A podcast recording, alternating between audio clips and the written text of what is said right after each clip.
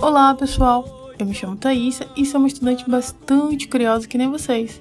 O podcast Terra de Palmeiras trará hoje no seu segundo episódio o escritor e turismólogo Antônio Noberto, que falará um pouco sobre a influência francesa na fundação de São Luís.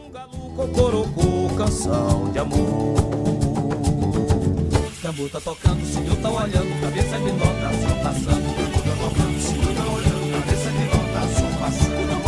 Roberto, poderia apresentar-se aos nossos curiosos?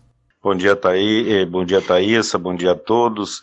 Eu sou Antônio Noberto, escritor, membro da Academia Ludovicense de Letras e no Instituto Histórico e Geográfico do Maranhão.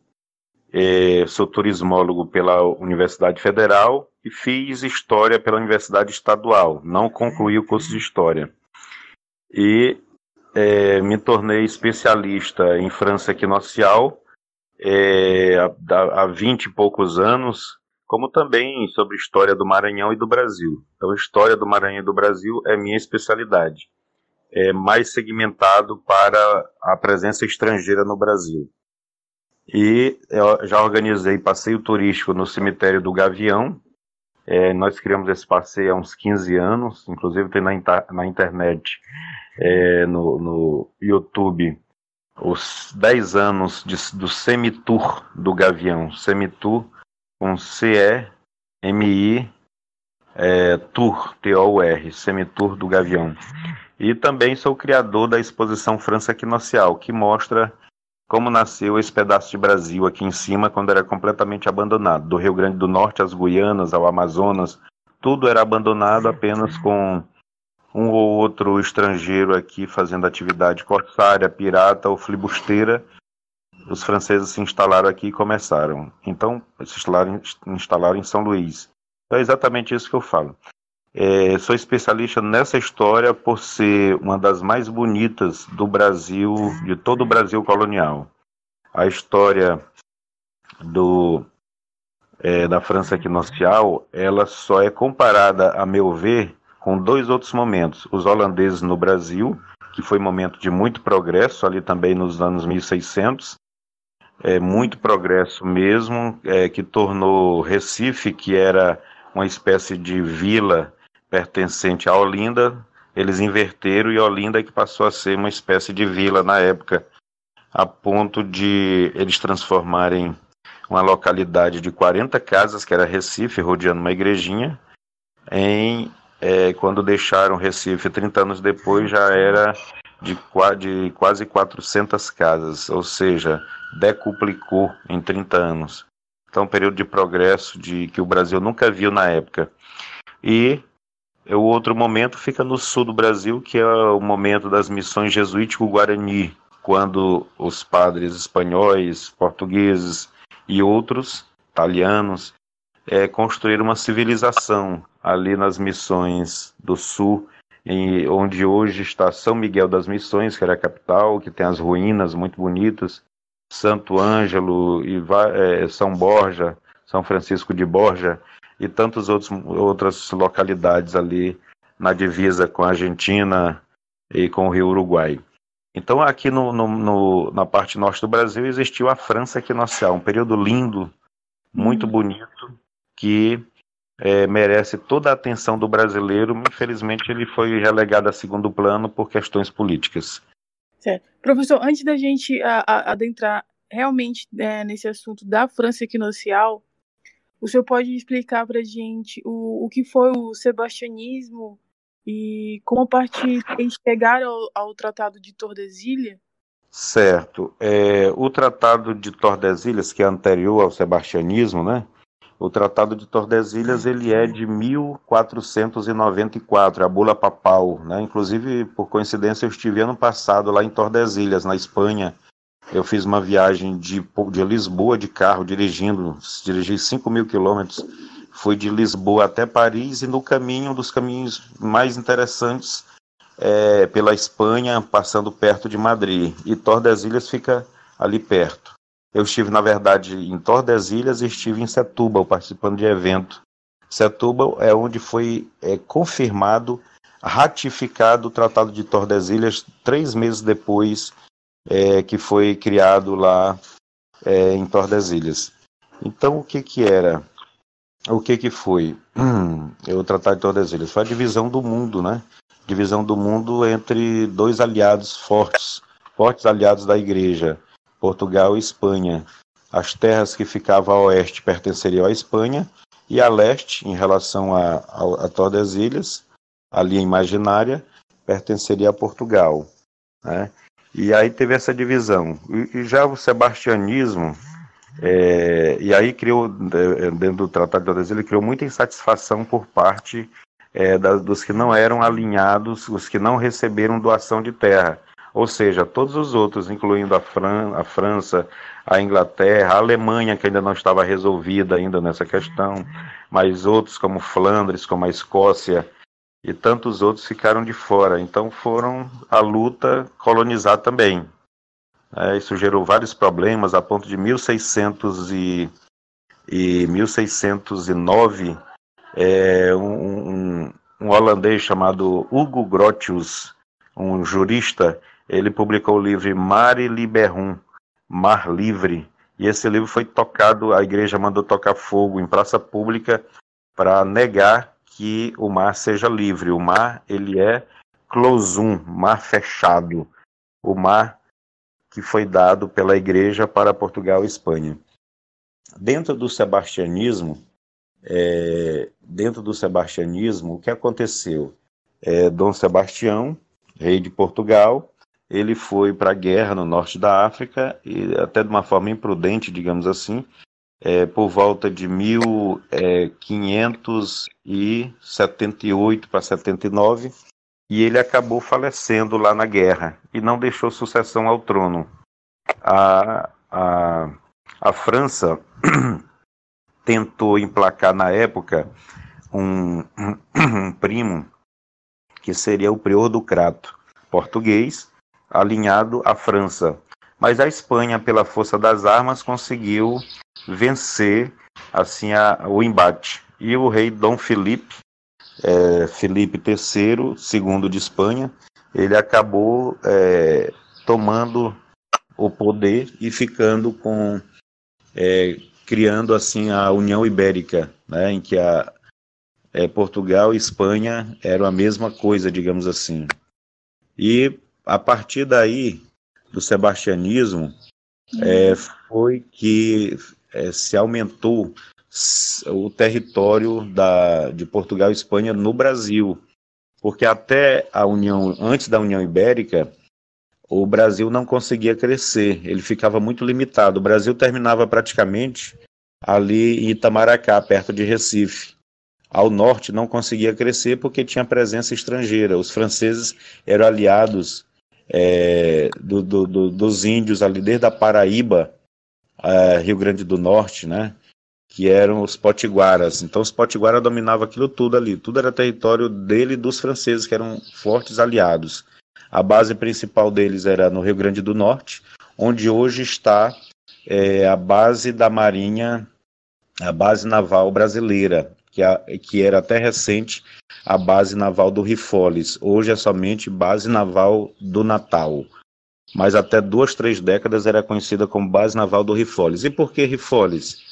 Porque Rifoles vem de Jacques Riffaut, o homem que começou aquela região, o francês que começou aquela região, e começou também o Maranhão, digamos assim, quando naufragou aqui e deixou imediato dele, Charles Levaux, e a partir de Charles Levaux é que desencadeou toda a colonização aqui nessa parte norte, quando ele foi buscar ajuda com Daniel de Latouche, com o rei Henrique IV e, e, e outras pessoas de peso lá da, da França. E o então, sebastianismo. Oi, você quer perguntar? Ah, isso. Então, assim, o sebastianismo começou em 1494, certo? 1494. E aí a expedição de Daniel de Latouche foi em 1612. Então a gente já, já deu um pulo aí, né? é, É, quando, quando, quando eu falo é, sebastianismo, me refiro a Dom Sebastião, é. né, que morreu que morreu em 1578, é, tá? Que é que veio para cá é, a, a, lenda dele, né? Inclusive de tudo isso que eu falei, que ele morreu lá e depois ele veio para cá é, a lenda dele aqui para os Lençóis, a Praia dos Lençóis, tá? Que uh, tem a lenda de que ele aparece em forma de touro encantado. Eu não sei se é o mesmo que você está falando, ou se você está se referindo a outro, tá? Entendi, entendi. É, que tem tudo a ver com o período de colonização. É, é uma forma de perpetuar a memória portuguesa. É, a história de Dom Sebastião. É, quer dizer, é para ele nunca morrer, porque ele virou um touro encantado, que inclusive a lenda diz que quando, quando ele vai chegar um dia em que vai surgir uma grande cidade ali na, na, na, na Ilha dos Lençóis, ali em, Cururupu, né, que fica ali, vai surgir uma grande cidade ali, ao mesmo tempo que São Luís vai naufragar com a serpente. Então as lendas se tocando, né? As lendas é, concorrendo aí, São Luís afunda por conta da serpente, quando a cabeça dela toca no rabo, e nesse período é, lá nos lençóis vai surgir uma cidade como é, Atlântida, algo parecido. Então, isso, tudo isso faz parte da lenda de Dom Sebastião do Touro Encantado, tá? Certo. Então, professor, é, agora eu peço que o senhor fale um pouquinho é, da vinda de, do Daniel de Latouche para fazer a fundação da França Equinocial aqui no Maranhão. Isso, a gente vai fazer, é, é, antes de chegar nessa parte, a gente vai fazer os antecedentes, né? os é. antecedentes que deram origem a esse período. É, nós criamos há alguns anos o quadro, lancei em, do, em 2017 o quadro São Luís antes da fundação. Esse quadro está disponível para quem quiser é, na exposição da França Equinocial, é, no Beco Catarina Mina, que é a rua de Jalma Dutra, ali perto da Rua Portugal, né? É, na Casa de Cultura Huguenote Daniel de Latouche. É lá que a exposição da França Equinocial está em cartaz. E para quem não, não, não, não tem essa informação, é, a exposição foi realização nossa, minha, no caso, com mais uns dois, duas amigas. É, ela, o acervo é meu também. Tive que vender um apartamento na época para poder custear pesquisa e realização. São quadros bonitos, grandes, quadros que valem 5 mil, 10 mil e por aí vai, porque são realmente quadros bonitos e grandes que mostram o início da colonização pela, pela França aqui nessa parte do Brasil. E é, esse quadro mostra o que? São Luís antes da fundação. Mostra o, o final dos anos 1500 até 1612, quando aqui existia um complexo interessante que ia da, do Vinhais Velho à Ponta da Areia. Por isso que muita gente diz que o Vinhais Velho é o bairro mais antigo de São Luís. É, alguém pode até questionar mas ele é um dos mais antigos. Ele, fa ele fazia parte de um complexo, porque o Vinhais Velho existia lá a aldeia de Ussaguaba. O Sá é caranguejo, o Guabá vem é desinência de comer, então é comedor de caranguejos a tradução. Uhum. E, e, e, esse complexo dos Tupinambás, que tinha em torno de 400, 500 índios ali em Saguaba, é, Vinhais Velho, ele era protegido por um forte, o Forte Sardinha, que ficava ali do lado do Forte São Luís, ficava no São Francisco, onde hoje está o bairro Baza, onde hoje está exatamente o prédio, o edifício Malibu, ali na Ponta da Areia, que é o começo da Rua das Paparaúbas. Para quem não lembra, a Rua das Paparaúbas é a Rua do Asilo de Mendicidade. Então, aquela rua, o Asilo de Mendicidade, fica para o final, para o lado do Shopping São Luís. Mas para o início ali, para o lado do, do, do Baza, da Ilhinha, ali era que era o forte. Então esse forte balizou, que é o primeiro forte do Maranhão, oficialmente, que se sabe, é, ele balizou a Rua das Paparaúas. E esse forte, ele sustentava um complexo. Tem até um vídeo meu aí que eu falo sobre isso. Eu vou encaminhar depois para você, Thaisa, e você passa para quem se interessar. É, que eu gravei recente, com imagens aéreas, inclusive do local. E é, qual era o complexo que existia? Existia toda uma história de, de, de transações, é, talvez seja precipitado dizer comércio, comércio subtende coisa mais avançada, mas na época as trocas eram muito constantes. Então, quem vinha da, da França na época, vinha de onde? Vinha de Rouen, vinha de Dieppe, vinha de, de Saint-Malo, de Cancale, é, de La Rochelle, Ave de Grace, tantas outras cidades e portos franceses em direção ao Amazonas. E aqui era talvez o principal porto entre, entre a França e o Amazonas. Existia porto no Rio Grande do Norte, que é o, o, o porto é, o porto de, é, do, do, comandante Jacques Riffaut, é, existia o porto do Rio na Barra do, do Rio Ceará, ali no Mucuripe, existia porto também é, em outras localidades é, Jericoacoara era outro porto deles, Camusim, e São Luís era talvez o principal da época. É, a gente pode até arriscar que seja o principal, porque tinha dois fortes em São Luís, a gente não vê isso em, em perdão, em Upauaçu, que a gente não vê em local nenhum, ter do, duas fortalezas. A, a fortaleza Sardinha, o Forte Sardinha no São Francisco, que, que dava apoio para os índios e recebia a defesa dos índios pela parte de trás do forte, e ele protegia principalmente, eu posso dizer assim, a, a, as trocas comerciais na Ponta da Areia. Na, na região da Ponta da Areia era uma região é, de feitoria nas imediações. O local exato não é sabido, mas nas imediações existia uma feitoria. O que é uma feitoria? Uma feitoria é exatamente o local de trocas, onde os produtos, as altas tecnologias da época eram trocadas pelas riquezas da terra. A exemplo de anzol, a exemplo de um machado, a exemplo de uma, uma tesoura, um facão, uma serra, um serrote. Imagine um índio cortar uma árvore com pedra, uma árvore grossa que dois homens não abarca.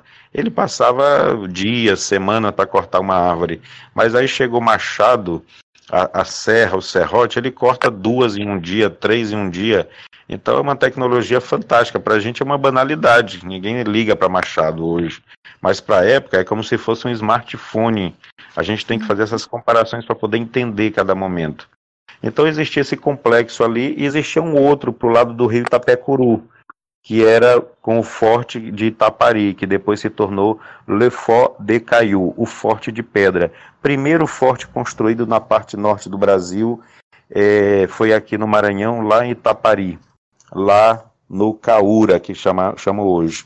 Caú, que é pedra, dos franceses virou Caú, ca, é, Caiu, virou Caú, Caú virou Caúra. Hoje a localidade Caúra, porque abrigava o primeiro forte feito em pedra. Então Caúra vem é, de pedra. E é, voltando para esse complexo aqui que, do Vinhais Velho à Ponta da Areia, que inclusive é uma palestra minha, que eu, eu, eu, eu tenho muita satisfação em ministrá-la, é, é, Charles Devaux, que era um homem que empreendia em toda a parte norte do Brasil, ele, é, ele empreendia, você vê Charles Devaux criando um complexo urbano, é, usando as palavras de, do Gilton Barreto, escritor lá de Viçosa, no Ceará, ele criou um complexo em Viçosa. A primeira rua criada é, na parte norte do Brasil chama-se Rua Paris, La, La Rue Paris. A Rua Paris, que onde é que ficava ela? Fica, é, é a Rua José Siqueira, hoje lá em Viçosa. E a segunda rua criada por eles, Charles Devaux, Adolfo de Monville e tantos outros franceses que saíam do Maranhão para lá, era isso por volta de 1590 e pouco. Eles criaram a segunda rua, que é Rua Pedra Lips. Essa existe até hoje, inclusive com placa lá, que é a rua que dá acesso à Igrejinha do Céu, uma igreja de pedra, no topo da montanha em Viçosa, no Ceará. Veja que eu falo de tesouros perdidos, né? Então, essa gravação sua é importante para ficar para a posteridade, porque muita coisa disso não está em livro. Algumas coisas eu botei no livro França Equinocial e, e outros, mas muito do que eu estou falando, talvez a maior parte, não esteja em livros. Então, já está aqui na sua gravação. Tá? Se algum dia alguém lá na frente tiver mais tempo e disponibilidade para resgatar esse período todo, está na mão. Isso está também no mapa que eu criei ano retrasado, o mapa França Equinocial é que a história é minha e a arte é de Terciano Torres.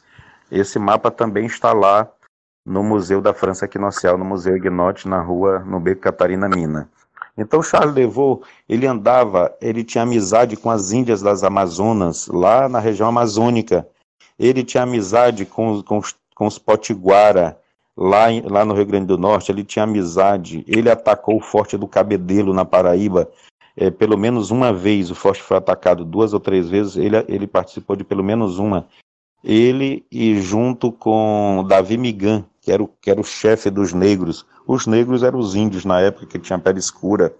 Ele era o chefe dos negros, tinha mais de 20 mil índios à disposição dele.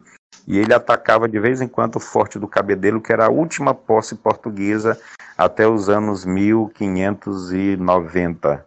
Que o Forte do Cabedelo ele é de 1586 para 87. E. Professor. Opa, é. vale. Diga. Se os franceses foram tão amigos dos índios, como é que os franceses conseguiram perder a tão batalha de Guaxindu? Essa é uma pergunta recorrente, né? Essa é uma pergunta recorrente que aí é, cai, a, a, os portugueses aproveitaram para criar a lenda da Batalha de Guaxinduba, né? É, você está fazendo uma pergunta que já era pra, que, que eu ia falar lá na frente, mas você já perguntou, vou responder é, os, os, os, franceses eles não estavam definidos como os portugueses na Batalha de Guaxanduba. É, Portugal é, tinha uma, uma Hollywood religiosa, que eu gosto de usar esse termo. É, Portugal gostava de usar a religião para justificar é, suas vitórias e até a violência, que era muito grande é, comparado com, com, com, os adversários. E é, Portugal era mais resolvido quanto a algumas coisas, por exemplo, a religião. Todo mundo 100% era católico lá no meio dos portugueses. Então, é, na Batalha de Guaxenduba, os, os, portugueses estavam mais fechados entre si. É, daí vem a lenda da, da, da, Nossa Senhora que teria transformado a areia em pólvora, que é uma lenda, é verdade, faz parte da, da Hollywood religiosa faz parte da Hollywood religiosa que Portugal criou no Brasil e em outras partes, né? Portugal tinha uma, uma Hollywood religiosa que justificava as ações deles aqui, as, as batalhas vencidas. É, por exemplo, no Rio de Janeiro teve batalha lá que apareceu uma Nossa Senhora que explodiu um navio francês. Durante a, a, a França Antártica, no Rio de Janeiro. E aqui apareceu, também tem a lenda que teria aparecido Nossa Senhora para dar vitória aos portugueses, transformar em pobre, que os portugueses eram muito pobres, sem munição, não sei o quê. Então tudo isso faz parte da, da, da, da colonização política, né? Você está me ouvindo, né, Thaisa? Tá, pronto, beleza. Aqui. Não, beleza. Então, é, os portugueses, eles realmente eram mais fechados na questão religiosa, fechados entre si. Um exemplo interessante é que os padres, Frei da Natividade, Frei de São Cosme e Damião, é, não sei se eu estou trocando o nome deles, é, eles estavam na frente, eles estavam benzendo a tropa que é na frente. A uhum. tropa é, é preparada para o combate, os franceses chegando, só que os franceses é, tinham o problema que eles não estavam unidos como os portugueses. Unidos como?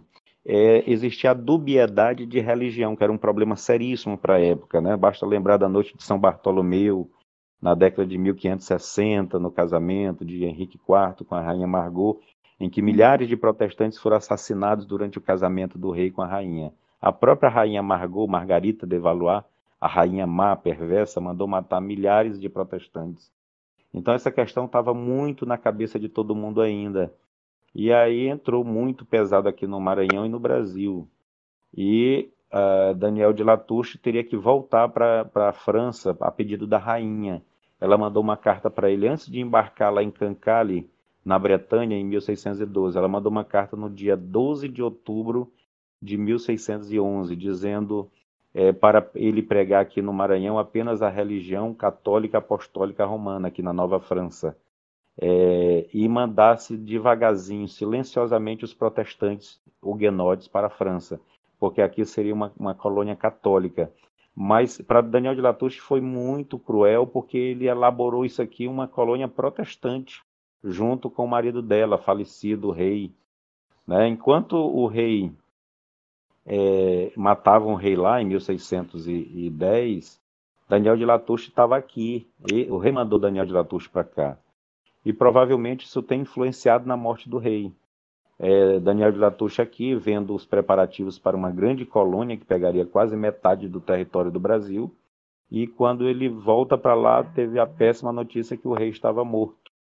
O rei foi assassinado por um maluco chamado François de Ravaillac, que foi esquartejado, que era o procedimento da época, mas o rei estava morto. Então o sonho da França equinocial protestante foi por água abaixo e ele teve que se juntar aos católicos de peso.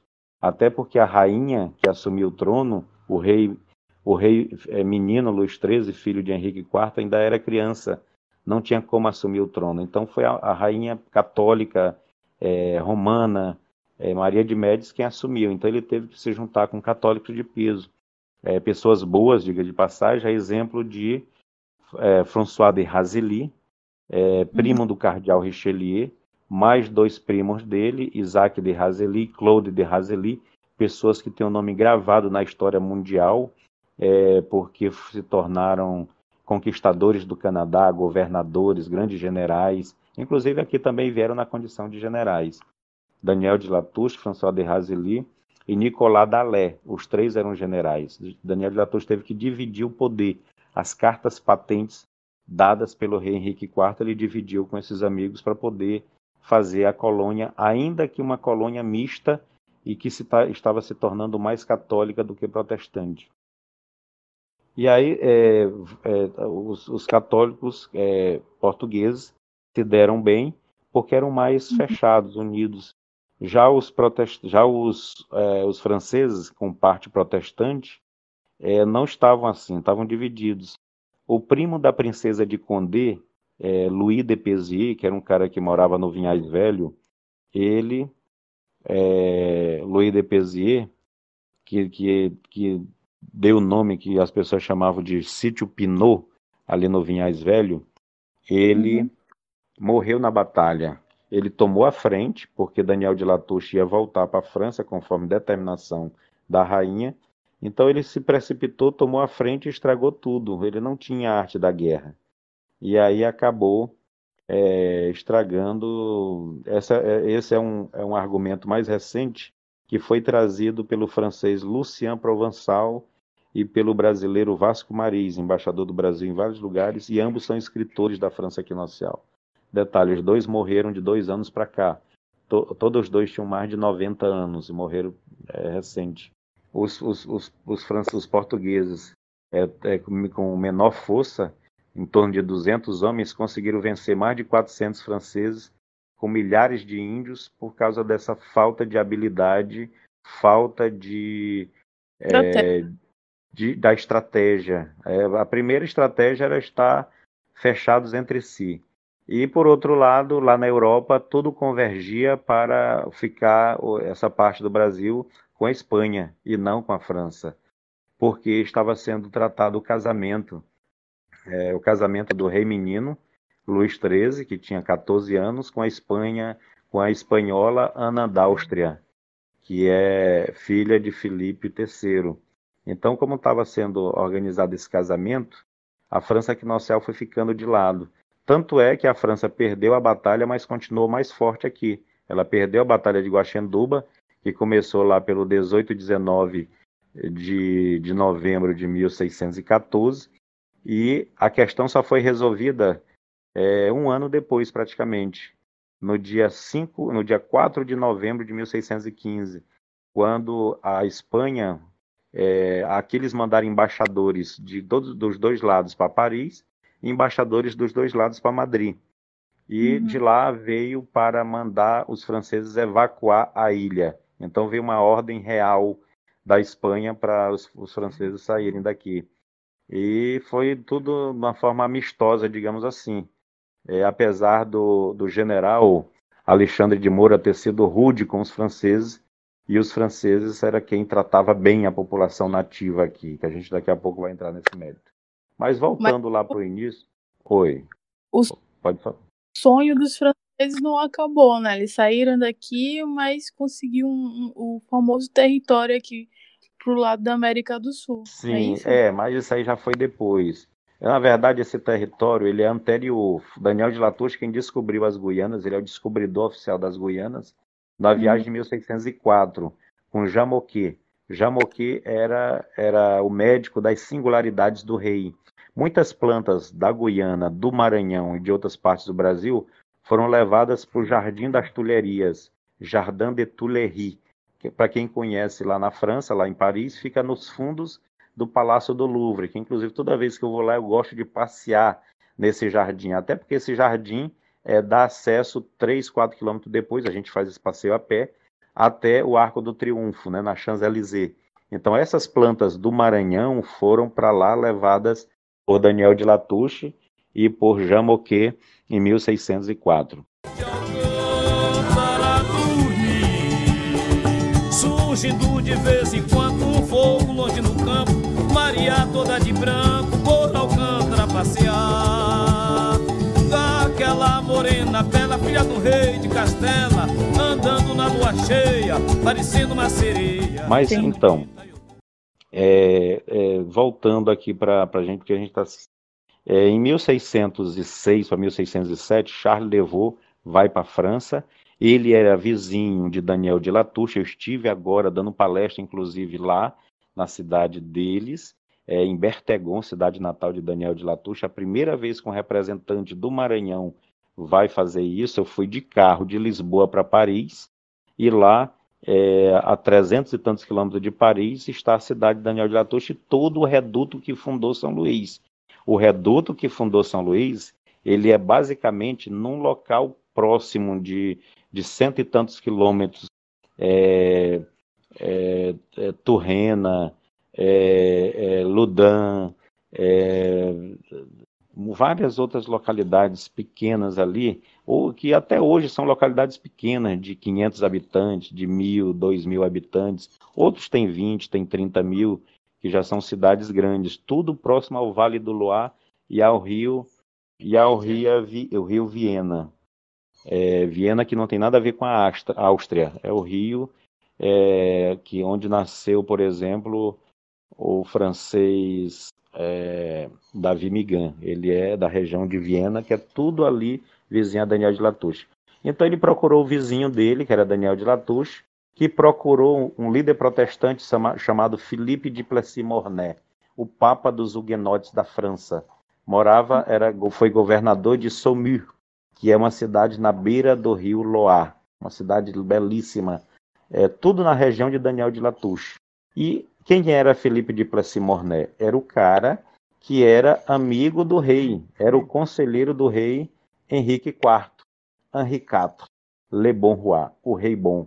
O rei que, mesmo 400 e tantos anos depois de ter sido assassinado, continua o rei mais popular do mundo durante tanto tempo, porque ele era considerado o rei bom mesmo antes de morrer, porque ele era justo. O que, que ele fez? Ele promulgou o Edito de Nantes. Nantes fica vizinho a Somul, que é bem pertinho da cidade de Daniel de Latouche. É, Nantes é, foi promulgado o Edito, que fazia o quê? Ele pacificou a França. Ele promoveu a paz. Quem promove a paz fica para a história, e ele fez isso. Protestantes e católicos se deram as mãos a partir de então, pelo menos é, teoricamente, pararam as brigas, não se podia mais matar os protestantes assim. Então, a França viveu um período de prosperidade que chegou a, a, a Luís XIV, o rei Sol, filho de Luís XIII, neto de Henrique IV, é, com a França bombando, digamos assim, a economia crescendo e tal. Aí veio, por exemplo, é, o, o cardeal Richelieu, que era primo dos fundadores de São Luís. Quem botou nome em São Luís foi François de Razely, primo legítimo do cardeal Richelieu. Eu, inclusive, estive no castelo ano passado, em novembro do ano passado, castelo de, é, de Oazomela, que é um castelo muito interessante na região de Ludan. Uhum. E é, ele foi para lá, o rei consertou, é, conversou com Daniel de Latouche, mandou ele vir para cá. Ele veio em 1609. Daniel de Latouche já conhecia a região, mas fez, fez todos os levantamentos, quantidade de índios, mapas e tudo, e levou para o rei no ano seguinte, 1610. Quando chegou lá, teve a péssima notícia de que o rei estava morto. Aí houve um grande revés em tudo, porque a tão sonhada colônia protestante foi por água abaixo. E aí ele teve que se juntar com esses católicos que vieram, pessoas corretas. A, a, a colonização no Maranhão, ela era uma colonização é, que você pode, é, grosso modo dizendo, é, é, comparar com a colonização da América do Norte. Lá a diferença é que eles eram protestantes. Mas uhum. por coincidência, por coincidência, o líder protestante lá de, da, da, Inglaterra que mandava os colonizadores para os Estados Unidos, ele era amigo pessoal de Daniel de Latouche. Inclusive abrigou Daniel de Latouche durante a viagem no sul da Inglaterra por um mês, enquanto as embarcações eram consertadas por causa de um vendaval que quebrou muita coisa, jogaram canhões ao mar e tudo mais. E Daniel de Latouche ficou hospedado na casa de um grande amigo dele, porque Daniel de Latouche era casado com Charlotte de Montgomery, que era parente do, do, de Jaime I, era ligada a Jaime I, perdão, o rei da Inglaterra. Jaime I, que foi quem libertou Daniel de Latouche quando ele foi preso depois da Batalha de Guaxanduba. E é, é, é, é uma colônia que era uma colônia de paz, uma colônia de bem, inclusive com várias donzelas, várias, várias é, jovens é, aptas ao casamento. As famílias vieram para cá na época e começaram o progresso. Aqui nós temos nessa época o primeiro conjunto de leis das Américas. É, o primeiro conjunto de leis das Américas foi, foi promulgado em São Luís no dia 1 de novembro de 1612. É um legado. Eu, inclusive, peguei o texto na Biblioteca Nacional da França e mandei fazer uma cópia. O Maranhão é o único na América que eu conheço que tem uma cópia das primeiras leis, que estão disponíveis também, essas leis, lá no Museu da França Equinocial, no Beco Catarina Mina, em São Luís. E é, a, a, convivência era totalmente pacífica, os índios trabalhavam para os franceses num, com um ânimo muito bom, é, não existia animosidade, beliculosidade, é, belicosidade, perdão, é, aqui com os franceses. Até porque desde os 1500 que os franceses sempre foram bem acolhidos pelos tupinambás e por outros índios da época, os tamoios, né? lá no Rio de Janeiro, que fizeram a confederação dos tamoios contra os portugueses, os aimorés e outros índios se juntaram para, para combater os portugueses. Aqui no Maranhão e no Rio de Janeiro e na Bahia e outros lugares, sempre foram parceiros franceses. Exemplo, exemplo, é, o Diogo Álvares Correia, que é o Caramuru, chamado de o primeiro brasileiro que andava andava ali na, na Bahia, antes da Bahia existir, digamos assim, de, de, de, de, chegar é, Tomé de Souza em 1648. Então, por volta de 1528, 26, 28, é, quem, quem, que, quem que esse português era amigo? Diogo Álvares Correia Caramuru, que era casado com a Índia Paraguaçu. Ele era casado, ele era amigo de Jacques Cartier.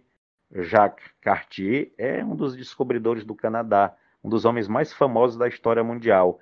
Ele era amigo do português Diogo Álvares. Diogo Álvares foi feliz em conhecê-lo, inclusive levou ele para Samalô. Samalô é uma história ligada ao Brasil, é uma história ligada a São Luís, porque ajudou na fundação de São Luís.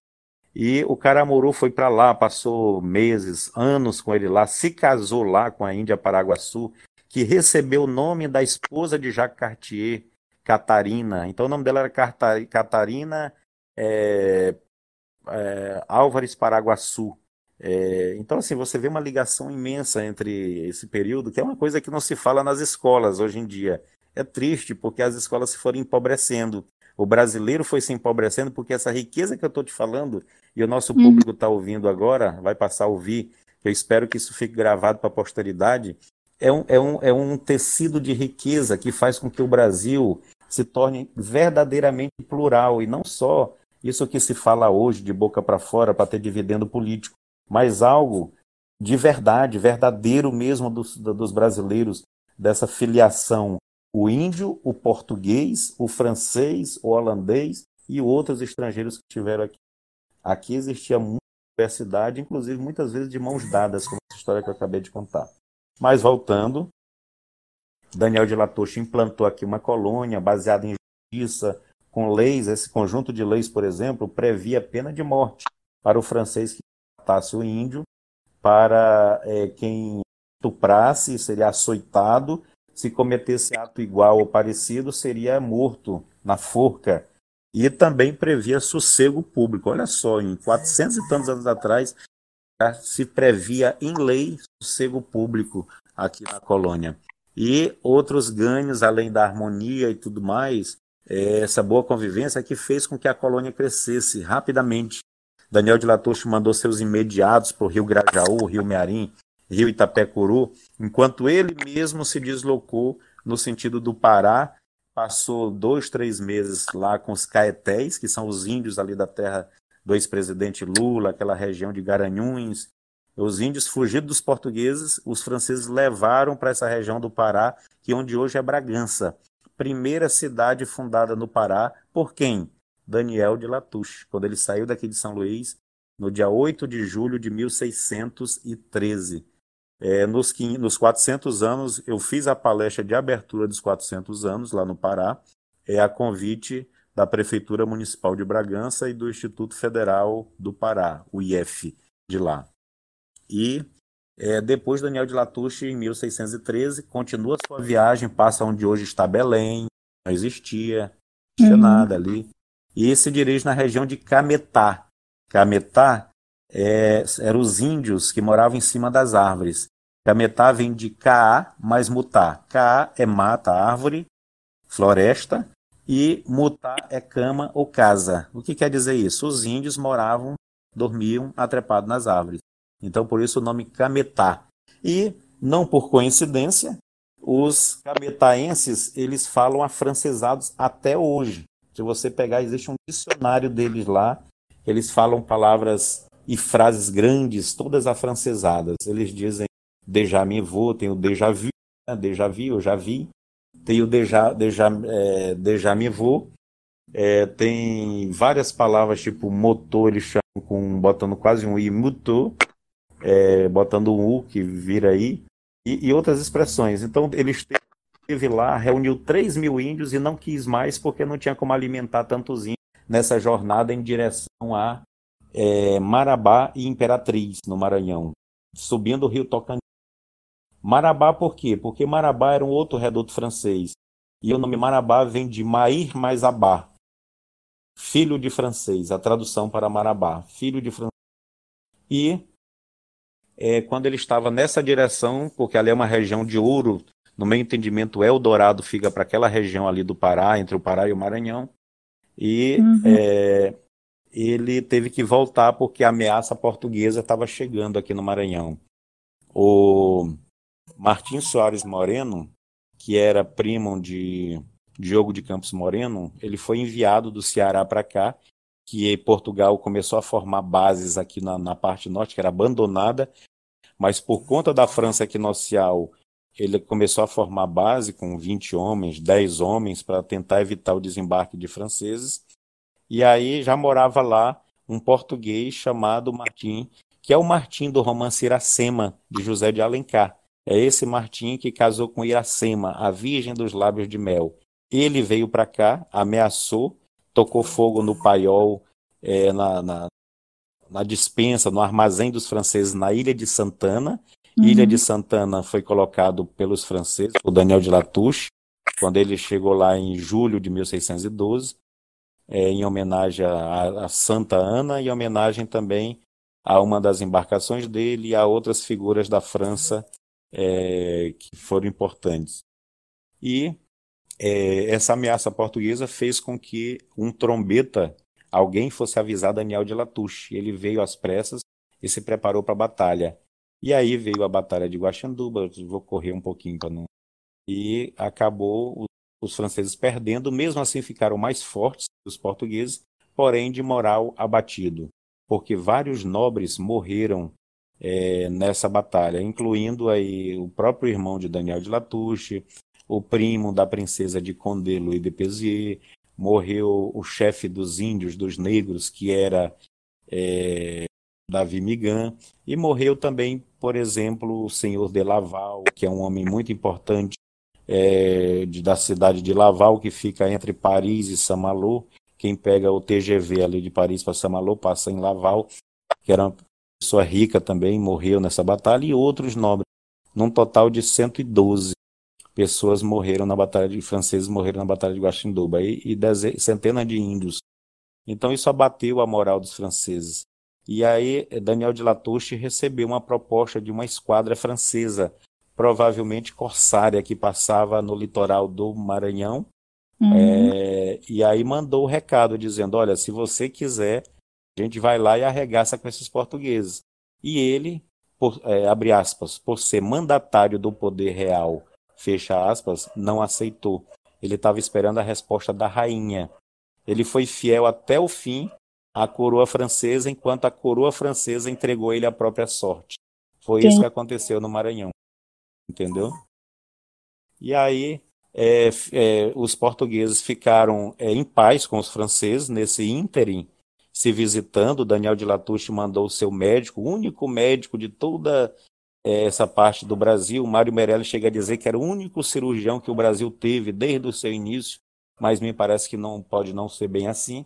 Mas ele era o único médico do Rio Grande do Norte até os confins aqui do Amazonas, é, que era o médico Tomás de Lastre, Tomás de Lastre, que uhum. recebeu uma doação aqui da Ilha do Cajual na época. Isso está no primeiro mapa do Maranhão que está no livro é, no livro de escrito em 1614 pelo Diogo de Campos Moreno. E está, eu mandei fazer uma cópia grande, um quadro grande e bonito, que é o primeiro mapa do Maranhão. Está lá a Ilha do Cirurgião, desse jeito que é a Ilha do Cajual aqui no Maranhão.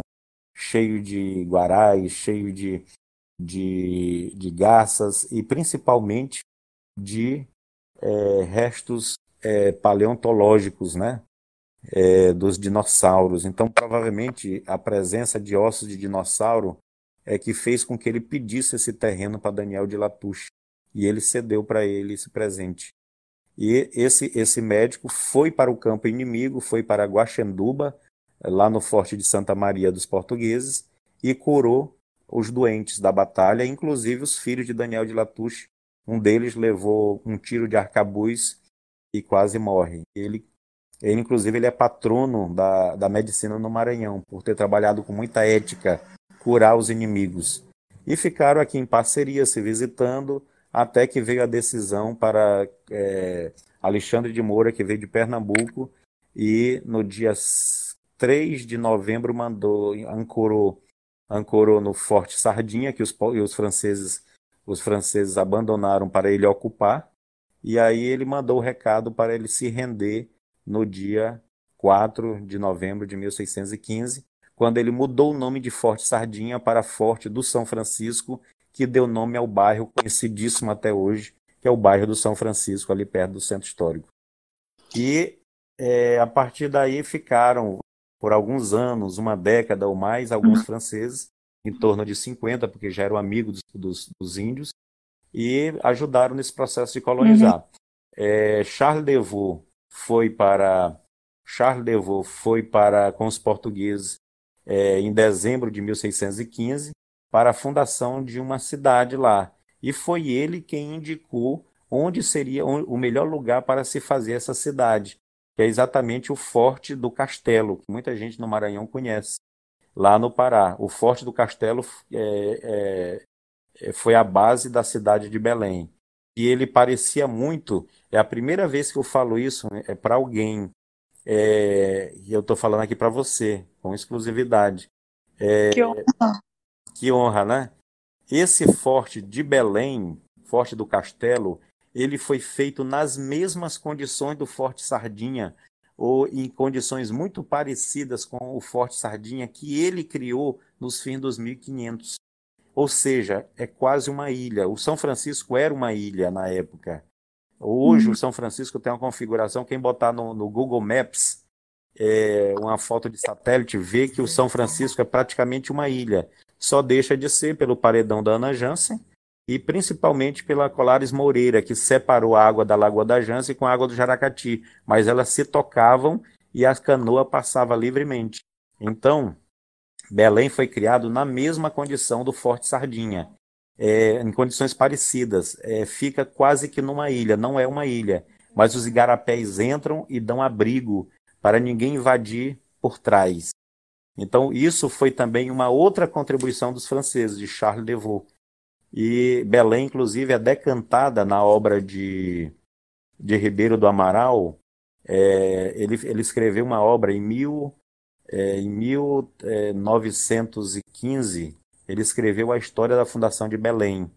E tendo como parâmetro a, a fundação de São Luís, que ele coloca que foi muito superior à de Belém, porque aqui existiam três fortalezas, Uhum. Aqui existia civilização, existia serraria, serralheria, até gente ligada à moda, sapateiros, é, donzelas, é, é, é, é tecelães e tudo existia aqui na época é, da fundação pelos franceses. Então foi um período bonito, é, só comparado, como eu falei, a, aos holandeses no leste do Brasil e as missões jesuíticas Guarani. É por isso que eu sou um estudioso profundo e tento passar para as pessoas a, a, a, o porquê da importância de se divulgar a França equinocial, porque foi o período em que o povo foi bem tratado, o morador local foi bem tratado, foi respeitado. Então, essa memória precisa a gente preservar para a gente não ser tragado pela política perversa, a política que só destrói, que não constrói, que não ajuda e só leva vantagem para o topo da pirâmide, enquanto a base, que somos nós, ficamos à mercê. Entendeu? É Sim. isso, tem tanta coisa para se falar, mas eu acho que vai ficar um monólogo muito grande. Né?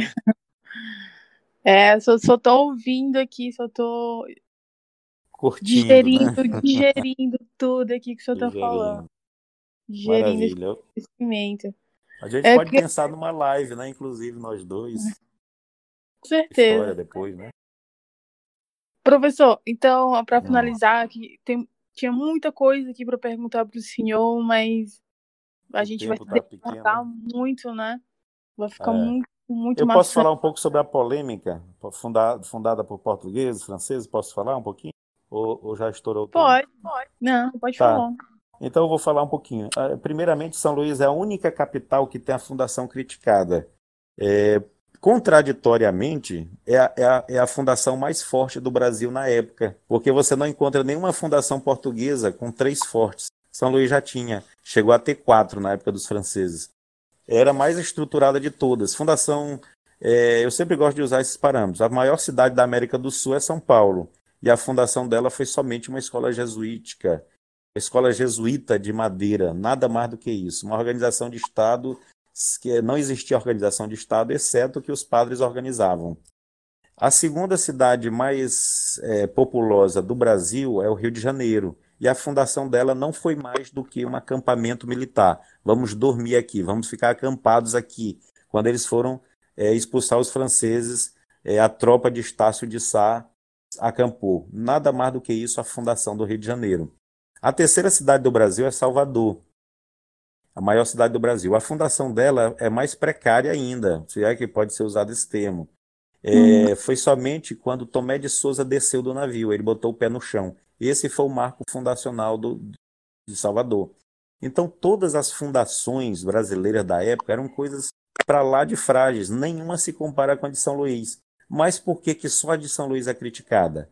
Ela é a única criticada, apesar de ser a mais forte de todas, e nenhum historiador até hoje vem me desmentir, eu já fiz esse desafio, inclusive, para as universidades, para me mostrar uma fundação mais forte que a de São Luís, e eles não conseguem, porque não existe, eu sou profundo conhecedor, é, ela só é criticada porque ela foi a melhor, ela foi a estrangeira.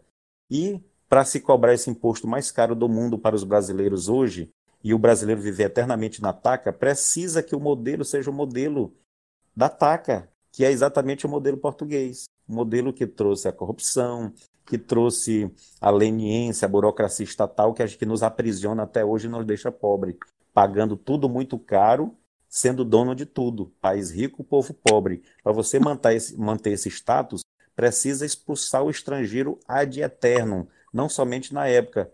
É por isso que algumas pessoas, é, sem perceber dentro da universidade, batem muito forte nos franceses, porque elas não, não se atentam que estão sendo usadas pela política perversa mas se botar uma lupa, elas vão ver quanto São Luís foi forte na sua fundação mais do que qualquer outra.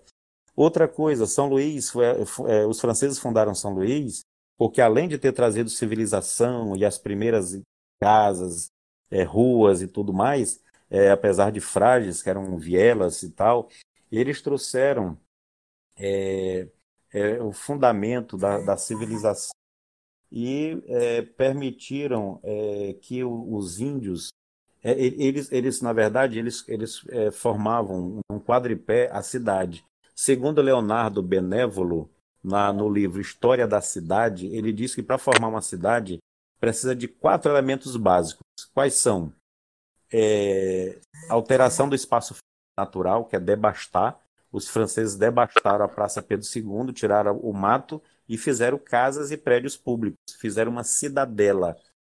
É, a Praça Pedro II era toda cercada por uma paliçada, desde onde está o, o, o, o, forte, que é o Palácio dos Leões, até a Igreja da Sé, os fundos dela. Toda era cercada por uma paliçada. Depois os holandeses e portugueses fizeram em pedra. E você vê essas pedras lá é, no hotel que até fechou, infelizmente, o hotel Gran São Luís. O Gran São Luís fechou, que é o antigo Vila Rica, fechou, mas as muralhas continuam lá, mostrando a pujança da fortaleza. E é, eles tinham, fizeram a alteração do espaço físico natural. Ali, na época dos franceses, tinha a presença de um governo, como, nem, como não houve em lugar nenhum do Brasil, desconheço praticamente, porque uhum. talvez Salvador tivesse logo em seguida com Tomé de Souza é, alguma estrutura que, se, que lembre a de São Luís. É, e também tinha a delimitação territorial e local de ajuntamento cívico-militar. Nesse quadripé que é, se baseia uma cidade, segundo o, o especialista Leonardo Benévolo. Então, praticamente cidade do Brasil tinha isso, portuguesa. A França tinha de sobra. Inclusive, é, é uma das pouquíssimas cidades do Brasil que mantém esse centro criado pelos franceses, essa praça principal, praticamente inalterada. São Luís é, é, é, é, não sei se é a única, mas é uma das poucas que tem o centro inalterado, que é a Praça Pedro II, concentrando todos os poderes como era no princípio: Palácios Leões, poder estadual, Prefeitura de São Luís, Poder Municipal, é o Palácio Bevilacqua, Clóvis Bevilacqua, uhum. da Justiça, então a Igreja da Sé, o Poder Espiritual, todos reunidos nesse mesmo local. Então isso é um ganho. É, a política perversa, ela usa as pessoas, inclusive gente com doutorado, para doutorado se deixa usar e acaba expulsando o filé, o que é bom, e ficar roendo o osso. Então, tipo assim, é, o maranhense não sabe onde é seu Marco Zero, o ludovicense não sabe onde é o Marco Zero de São Luís. Mas o Marco Zero é a Praça Pedro II, onde a cidade começou. Onde então, tudo precisa, começou. Onde tudo começou. Então precisa o Norberto se desgastar até ser batido na universidade, é, falam mal de mim. Eu não ligo para isso, porque você tem que ir onde está a verdade. Você não pode se basear no, nos interesses políticos que usa as cabeças que, que, não, que estão pouco vazias para é, é, deixar o povo à míngua. Então, assim, o que é bom, o que é bonito, eu vou atrás e pesquiso e corro, gasto meu dinheiro para mostrar para as pessoas que a gente tem possibilidade de voltar a ser um local rico e próspero, como nós somos no passado. Nós somos a quarta cidade brasileira. Mas o que, que nós chamamos de diferencial? Nós éramos ligados no mundo. A gente não cerceava como, como a universidade cerceia e a política cerceia as pessoas. A gente a gente falava de holandeses através de Gilberto Freire, Sobrados e Mocambos, de 1936. A gente uhum. falava é, é, Ribeiro do Amaral, dos franceses no Maranhão. É, tinha Luiz da Câmara Cascudo, que falava dos franceses no Rio Grande do Norte. A gente tinha o meu patrono na, no Instituto Histórico, que é Tasso Fragoso, que escrevia sobre os franceses no Rio de Janeiro. Então a gente tinha um povo realmente generoso, que tinha mais ética e probidade e eram políticos que pensavam além do voto, que ligavam muito mais para o povo do que para o voto. A gente precisa resgatar isso. A gente precisa voltar a ser plural. Precisa falar de social, precisa falar de França Antártica, precisa falar é, é, do, do, Brasil holandês, precisa falar de é, São Luís, Atenas brasileira, São Luís, a quarta cidade do Brasil. Eu vou te mandar os vídeos que eu gravei sobre isso, talvez você tenha assistido o vídeo que São Luís, quarta cidade do Brasil. Então são coisas lindas que a gente precisa voltar a falar, a viver, para a gente voltar a ser rico. A nossa riqueza vai voltar quando a gente passar a falar de riqueza, tá bom?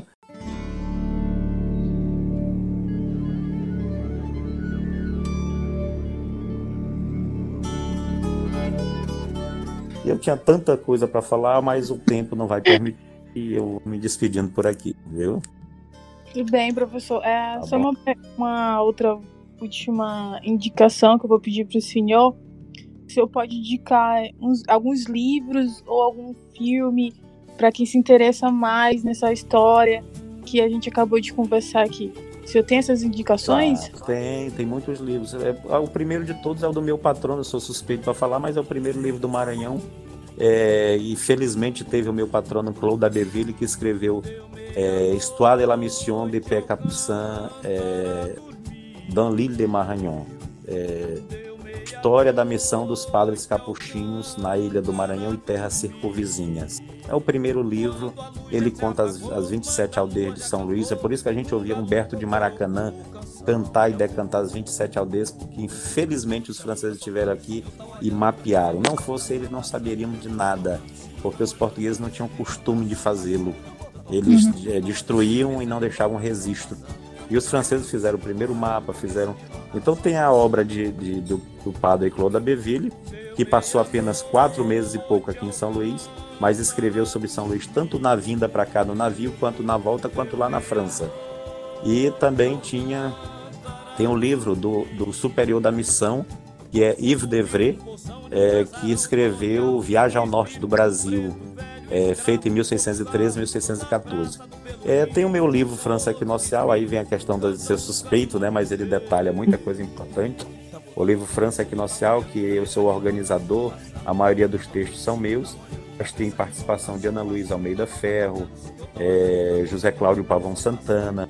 Tem o livro de Ana Luísa Almeida Ferro, 1612, que é fantástico. Um livro de 700 e tantas páginas, mas que tem muitas coisas importantíssimas que deve, todo maranhense deveria saber.